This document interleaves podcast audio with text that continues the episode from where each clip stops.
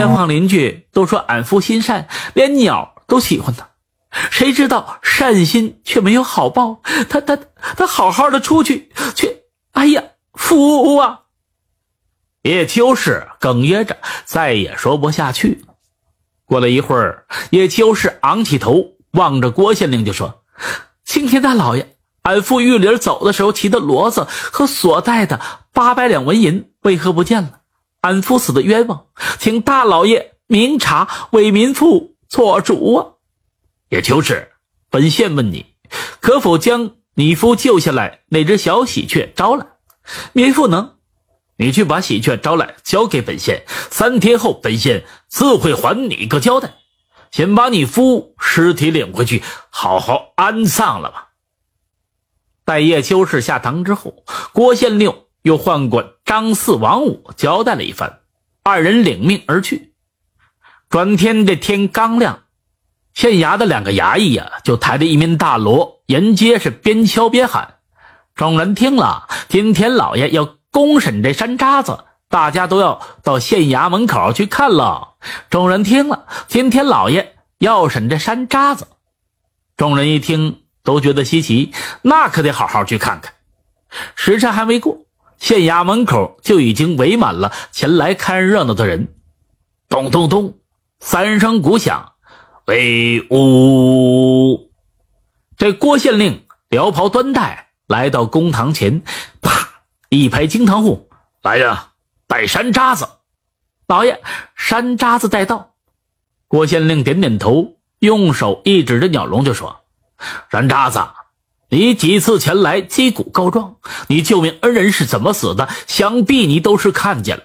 今天当着大家的面，快对本县士如实讲来。什么？你说你能认出杀害你恩人的凶手？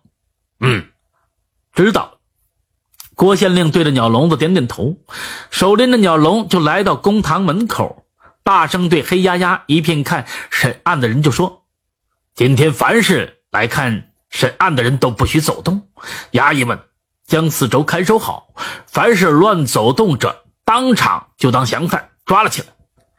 本县就让这山渣子出来认凶。”说着，一把扯下鸟笼的布幔。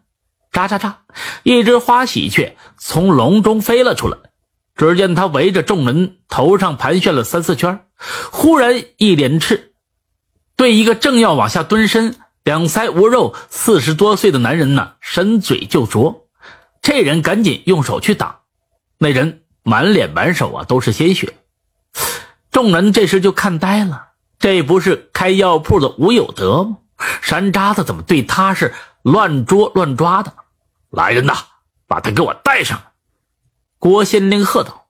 这山楂子见吴有德被抓了，又是盘旋一圈，喳喳喳的对郭县令叫了几声，飞走。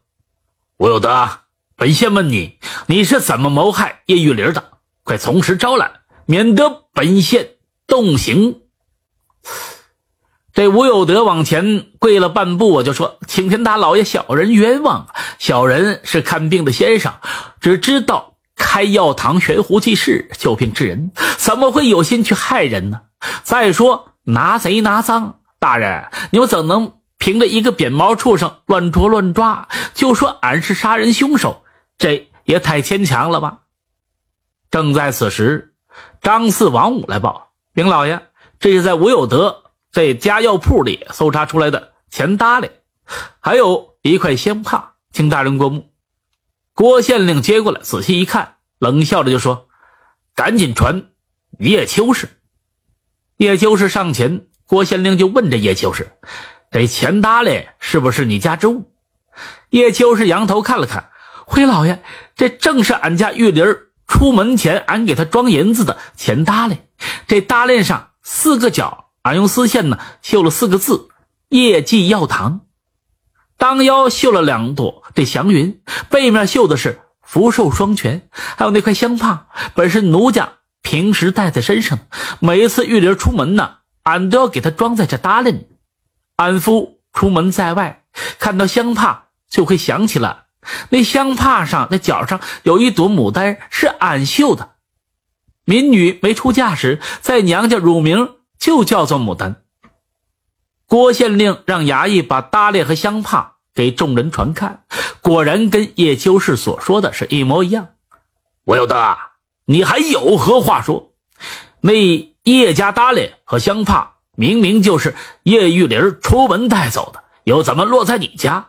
再者，据查你身无分文，又哪来的钱财？又盖药堂，又要纳妾的，还不从实招来？这、这、这、这！吴有德此时啊，冷汗直流，浑身颤抖，只得是如实的供出原委。原来这吴有德继承了父亲的药堂生意，本该是好好行医，但是他却不务正业，整天是又嫖又赌。不几年呢，家业已经败光了，连这进草药的钱都拿不出来。见叶家这药堂生意红火，又心生嫉妒，知道叶玉林好说话。便先借了三百两银子，也不还。后来又撺掇着叶玉林跟他一起到南方去买药，并千叮咛万嘱咐的不让叶玉林告诉家人是跟他一起出门。因为呢，他欠玉林家的钱没还，怕玉林媳妇呢嫌烦他，便让玉林早起呀悄悄的走，他在老树下等他。玉林走的那天早晨，天还没有大亮，人都没起呢。玉林指着在树下，轻轻的咳了一下，那树上的小山楂子就飞了下来，落在玉林的肩上，怎么也不肯走。他们两个人同乘着玉林家的一匹骡子，一路就来到了离县城六十多里地的南山口。吴有德对玉林就说：“哎，南山口盛产这半夏，而二人如何不到山上歇歇脚，看看哪里长有半夏呢？”玉玲呢也不疑有他，就随着吴有德往山上这么爬，爬到山腰，骡子上不去了，叶玉玲就把骡子拴在了树上，又继续往上爬。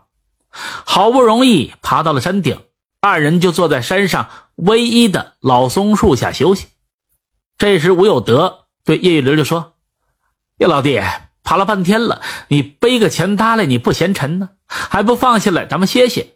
就咱俩人。”也怕谁给你偷了去啊？哈！玉林啊，没有防人之心，真就把这钱搭链解下来放在松树之下。这时，吴有德站起来，伸伸胳膊，提提腿故意呀看着风景往下瞅。忽然回头喊玉林：“哎呀，老弟，你快过来瞧瞧，这山涧沟里大片大片的，没是不是白虾？这下咱可不用去买了。快来看！”哎玉林赶紧过来往下这么一瞅。在哪儿呢？俺怎么没有看见？在哪儿？在阎王爷那儿呢！话音没落，吴有德从背后猛地这么一推，哎，吴有德，你你！就在这一刻，落在松树上的山楂子赶紧叫着，随着玉林往下就落去。他几次伸嘴去叨啄这玉林的衣服，想把他拉上，可怜呐，他太小了，怎么能拉得起百多斤重的人呢？只听“砰”的一声，这玉林摔得脑浆崩裂，连一句话也没来得及说完。那山楂子整整在涧底守着玉林，悲叫了三天。吴有德害死了叶玉玲，回身拿起玉林的钱搭子，就背着下了山，走到半山腰，又解开拴着的骡子，一口气呢骑到城里，到这牲口市场卖了骡子，吃饱喝足之后。又到赌场玩到了天黑，这才雇了一辆车回家。坐在车里呀，他看着玉林的钱搭子和香帕怪好的，心想反正也没人知道，以后带到外地呀还能卖上几两银子，也就没舍得扔。本以为做的是天衣无缝，谁知被一只不会说话的山楂子给告倒。啪！郭县令一拍惊堂木，手指指着吴有德，呵斥道。吴有德，你身为一家，当有仁爱之心。你非但没有，反为钱财谋财害命。你不走正道，想不劳而获，天网恢恢，疏而不漏，岂容你逍遥法外，妄想谋人钱财？怎么想到一旦事情败露，你非但家产充公，还得落一个身首异处，人人唾骂。枉为你披了一张人皮，还不如一个扁毛畜生懂得仁义。来人呐，将这吴有德打入死牢，秋后斩首。吴有德一听啊，软如稀泥，瘫倒在地，再也说不出话来了。大家也都为这神奇的山楂子在心里是暗暗喝彩。听友朋友们，故事讲到这儿呢，主播有些感慨，有的时候啊，这人还真就不如动物懂得感恩。您说是吗？感谢您的收听，下个故事更精彩。